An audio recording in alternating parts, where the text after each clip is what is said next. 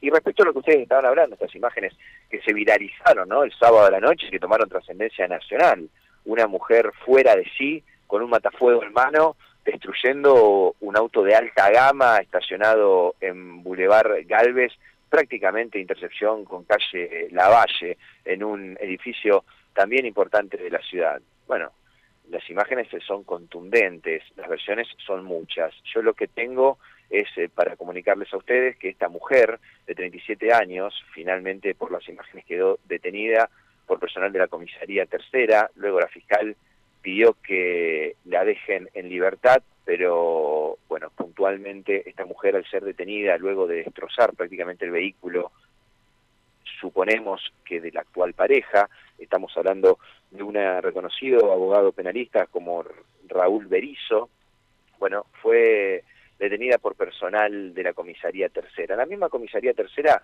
comenzó con disturbios, resistencia a la autoridad, totalmente fuera de sí, por lo que podemos entender, bajo efectos de sustancias. Sí, estaba, la chica no podía hablar. Directamente. Eh, porque no sé si ustedes vieron los videos cuando van a detenerla, digamos, algún, algún balbuceo podía expresar, pero no más que eso. Evidentemente, eh, digamos, tenía alguna influencia de alcohol o de drogas, ¿no?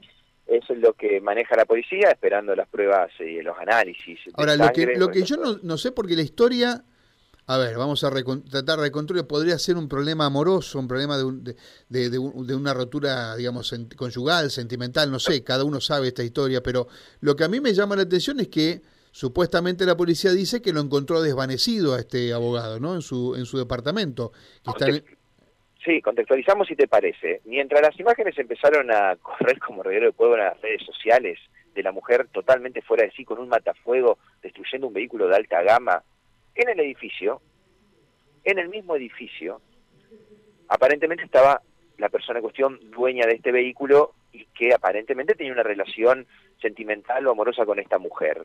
Mientras el auto se estaba destrozando, llega una persona en cuestión que se hace o se identifica como eh, el hijo del dueño del vehículo.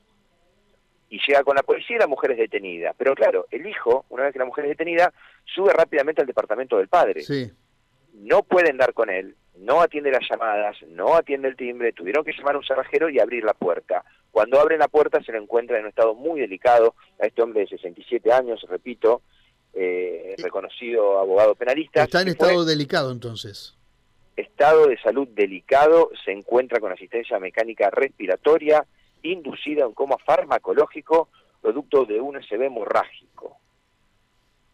Daño severo y con, eh, nos dicen, eh, alguna seguramente secuela en todo su lado motor Por eso, izquierdo. Em, ¿cómo, ¿Cómo atamos esta situación de, de la persona a lo que después estaba haciendo? Es su pareja, ¿no? Aparentemente su pareja. Lo que aquí no se sabe en la historia es si esta ingesta medicamentosa de este hombre de 67 años, que es lo que indica el parte médico, se produce después o antes o durante esta situación con la mujer destrozando el auto. No sabemos tampoco si esta mujer, bajo los efectos de alcohol o sustancias, eh, estuvo minutos antes con esta persona. Claro. Hay una versión que indica que el estado eh, de descontrol total por parte de la mujer es porque claro, acá, su cuestión no la atendía el teléfono. Hay un hecho también que no es menor, me lo marca Gustavo, Karina y, Matías, que la mujer evidentemente tenía las llaves del auto porque había abierto ya el baúl y, abrió después las puertas, ¿no? O sea que ella tenía estaba en posesión del, del, auto, ¿no? O por lo menos de las llaves. O por lo menos de la llave. Tampoco sabemos si el auto, eh, si bien la mujer tenía llaves, era propiedad de la mujer o del hombre. Yo lo que me llegaron las imágenes, el auto estaba repleta de carteras eh, de marcas muy reconocidas ¿sí? y muy importantes. El vehículo, en la parte trasera.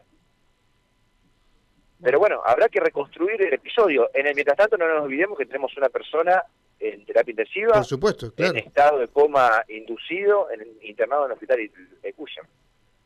Correcto. y otra persona que, bueno, no sé si permanecerá detenida o no, pero que fue detenida por, por el hecho, por la gravedad del hecho. Por daños y abuso de autoría. Eh, perdón, por daños y resistencia. resistencia a la autoridad, perdón. Resistencia a la autoridad, Sí. exactamente. Una cuestión menor, muchachos, muy menor, más allá de todo lo que contaron ustedes, pero si han observado, ninguno de los policías actuantes llevaba tapabocas.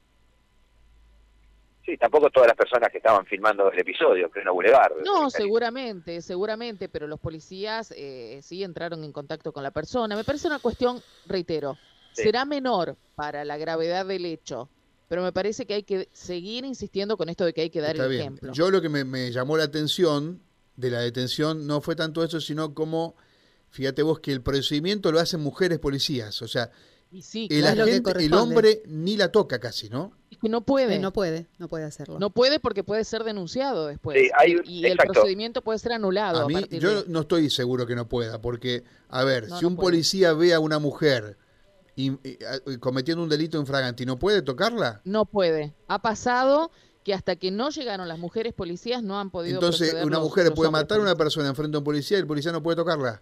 Hay un, Bueno, instructivo no de sé. procedi- hay un instructivo de procedimiento, Mario, habría que leerlo con detalle, pero Por eso, eh, va pero- por el lado que dice Karina. Ah, evidentemente este instructivo de procedimiento Ya sé, de la policía debe tener algunas algunas chicos, variantes. ya sé, que, algunas- ya sé que es así la historia, pero eh, no sé si en toda circunstancia no puede tocar el policía hombre a una mujer. No, no, no la tengo estamos clara, no hablando de conozco, esta ¿no? naturaleza, de circunstancias de esta naturaleza, donde una mujer, eh, bueno, está cometiendo un delito, eh, un delito en flagrancia, donde, bueno, van mujeres policías para participar y tienen que hacerlo, el contacto físico lo tienen que tener las mujeres policías. a ver, una situación controlada, digo, independientemente de la gravedad del hecho, se la veía a la mujer eh, atentando contra un bien material, no contra sí misma ni con otras personas. Me parece que la situación estaba controlada y se pudo dar el tiempo para que eh, personal femenino de la comisaría tercera pueda actuar. Pero es, eh, es digno de destacar, hay un manual de procedimiento, yo después voy a tratar de conseguirlo para, para desandarlo y entender en estas eh, cuestiones Claro. cómo se actúa. Eh, lo que yo no puedo unir todavía, como decís vos, Matías, es la historia. ¿Qué es lo que pasó allí? Porque eh, tenemos estos datos sueltos, pero no podemos concatenar, porque vos decís, bueno, obviamente un hecho grave en materia sanitaria, como es la, la, la persona que está allí internada en grave estado, ¿no? Y la mujer emprendiendo contra... O sea, evidentemente cosas que, no, que todavía desconocemos para tratar de cerrar esta historia. ¿Coincidimos? Hoy estaban preguntando del estado de la mujer. La mujer transita este proceso en libertad, Karina. Sí, fue detenida Ah, en las primeras horas bien. y transita Sí, por orden de la Mm. fiscal el proceso en libertad. Y después hay otros episodios relacionados que vamos a investigar para después poder narrarlos de meses anteriores eh, que también involucran un incendio de la vivienda particular de este hombre. Aparentemente este sujeto Berizo que hoy está internado en grave estado, bueno, ya ha protagonizado otro tipo de incidentes o relacionado a otros tipos de incidentes también eh, extraños, si se quiere. Sí, hace unos años, ¿no? Unos años que, que sucedió ese hecho que no tuvo demasiadas explicaciones después. Con el incendio de su vivienda en la costanera. Bueno, Exactamente. pero me parece que no tiene... Yo entiendo que no tiene que ver con esto, ¿o sí, Matías? No, no, no, no, no, Ah. no estamos diciendo que esté relacionado un hecho con el otro. Viste pero que sí el mundo de los que- abogados penalistas es un mundo complicado, ¿no? O sea, eh, está ahí, digamos, muchas veces tratan con personas que, que delinquen, es así, es, es un, es un métier, la- eh, métier de abogados. Sí, a veces te toca defender eh, Sí, claro. personas eh, eh, que quedan eh, bajo alguna situación procesal, penal o eh, presos y toca defenderlos. Bueno, en definitiva, eh, yo creo que esta situación tiene que ver más con su ámbito laboral, con su ámbito personal, propiamente dicho. Pero bueno, habrá que ver, ¿no? Porque entra en cuestión también el hijo. En uno de los videos se lo observa el hijo también fuera de sí, eh, avanzando sobre esta mujer con insultos. Sí. Inclusive en una de las partes del audio dicen, no te pego porque sos mujer, pero te mereces que... Bueno, Sí, y hay sí, un par de, de, improperios muy Bueno, fuertes evidentemente contra había esta un- mujer, a mí me parece que había un conocimiento previo. Seguramente. Bueno, seguramente. Mati, la seguimos luego, ¿te parece? Vamos a seguir en contacto. Gracias. ¿eh? 10 horas, 4 minutos pasaditas llegan las noticias.